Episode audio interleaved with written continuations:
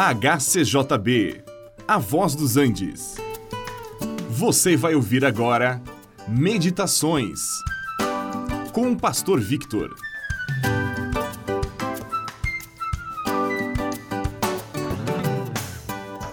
O Senhor Jesus, falando em parábolas, explicou muitas verdades espirituais ao povo. Certa vez ele contou uma parábola de uns lavradores que haviam arrendado uma vinha. O Senhor diz: havia um homem que plantou uma vinha, fez uma cerca em volta, construiu um lagar onde seria feito vinho ou suco de uva, construiu uma torre para que a vinha fosse vigiada e depois arrendou tudo a uns lavradores e se ausentou do país. Vejamos o significado desta primeira parte da parábola. Deus havia feito um plano, escolheu um povo colocou em volta dele a sua proteção, pois facilmente poderiam ser destruídos. Ele preparou tudo para que o seu povo, simbolizado aqui pela vinha, desse fruto.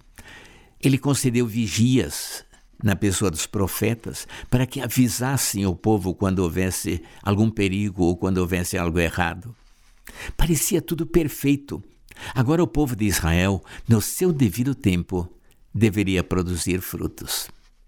E a vinha deu frutos, mas os agricultores, que são uma figura do povo de Israel, não corresponderam. Não deu o fruto que tocava ao Senhor. Não queriam que Deus reinasse sobre eles. Queriam um rei como todos os demais povos pagãos. Deus então enviou seus servos, os juízes, profetas, para que fossem receber o devido fruto de Israel, mas eles espancaram uns e mataram outros. Em Mateus 21, 37, nós lemos que, por último, enviou-lhes o seu próprio filho, dizendo: A meu filho respeitarão.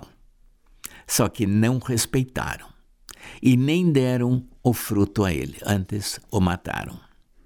João 1,12 diz que ele veio para o que era seu, mas os seus não o receberam. O próprio Filho de Deus foi rejeitado e finalmente crucificado. Israel não correspondeu. E agora?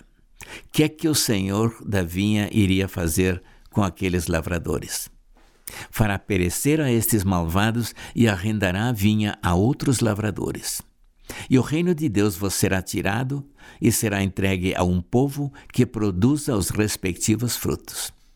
Os principais sacerdotes e os fariseus entenderam direitinho que era a respeito deles que Jesus falava estas palavras mas nós também temos que aprender algo. Os que foram contemplados com a vida eterna devem produzir frutos para a glória de Deus.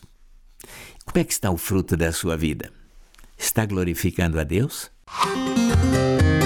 Este programa é uma produção da HCJB A Voz dos Andes e é mantido com ofertas voluntárias. Se for do seu interesse manter este e outros programas, entre em contato conosco em hcjb.com.br.